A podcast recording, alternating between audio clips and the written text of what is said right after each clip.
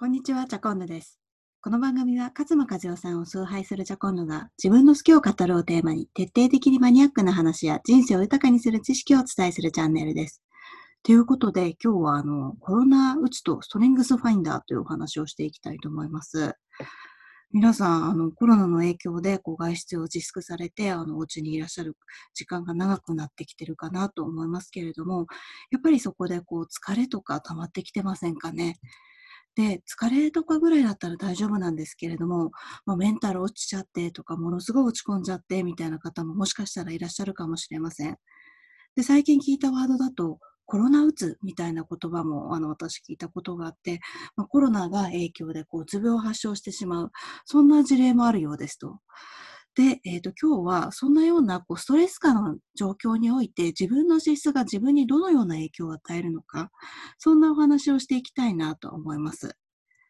で、えっ、ー、と、ストレングスファインダー、あの、ジャコンヌの場合、ストレングスファインダーは、最上思考、学習欲、自我、収集心、内省というものを持ってるんですけれども、やっぱりこういう状況において、学習欲なんかはこう、外に学びに出るのが大好きな資質なんで、あの、セミナーとかにはもちろん行けないので、ストレスがたまりますと。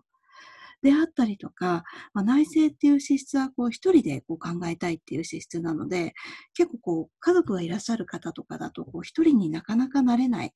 あの、お家の事情もあると思いますけれども、やはりこう狭い家の中でこう家族と引きし、引き召し合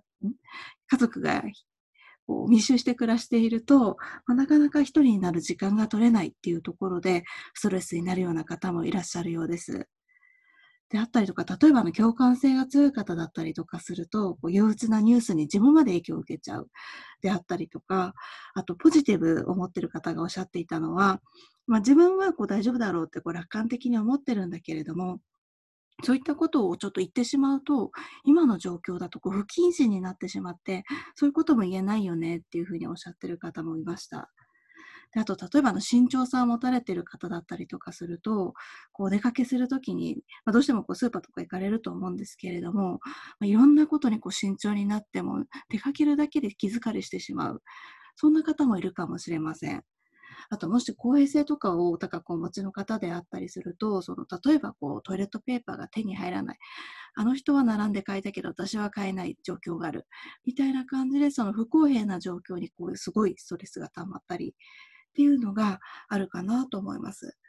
で、まあ、ここで大切なのは、自分の資質が自分のそのストレス、何のストレスを引き起こしているのかっていうのを今一度こう振り返っていただきたいんですね。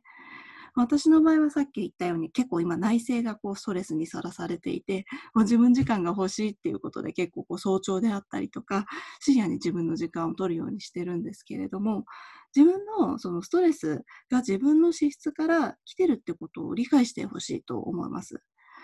で、それすることによってどういう効果があるかっていうと、まずやっぱりこう資質から起きているストレスなので、ちょっと諦められるんですよね。あ、まあ内政がそうだからしょうがないな、みたいな感じで私の場合は諦められたんですけれども、まあ諦めると同時に自覚するっていうこともとても大事だと思います。あ、内政がこうだから私は今こういうストレスが与えられてんだ。っていうふうにこう自覚をすることによって、まあ、ある意味問題が、問題の原因が分かれば、まあ、対処のしようはあるので、あの、さっき言ったように、例えば深夜とか早朝に自分の時間を持つみたいな対処もできるわけです。でそうなると何が起こるかっていうと、心が軽くなるんですね。あの、これぜひちょっとご自身のご資質を引っ張り出してきてもらって、何の資質がどのストレスに今こういう反応しちゃってんだな、みたいな感じで、あの、ぜひ見ていただければな、というふうに思います。はい。今日は、あの、ストレス時でもストレングスファインダーでこう自己自己理解をしていけば、その自粛のストレスも軽くなるんじゃないかな、ということで、お話をさせていただきました。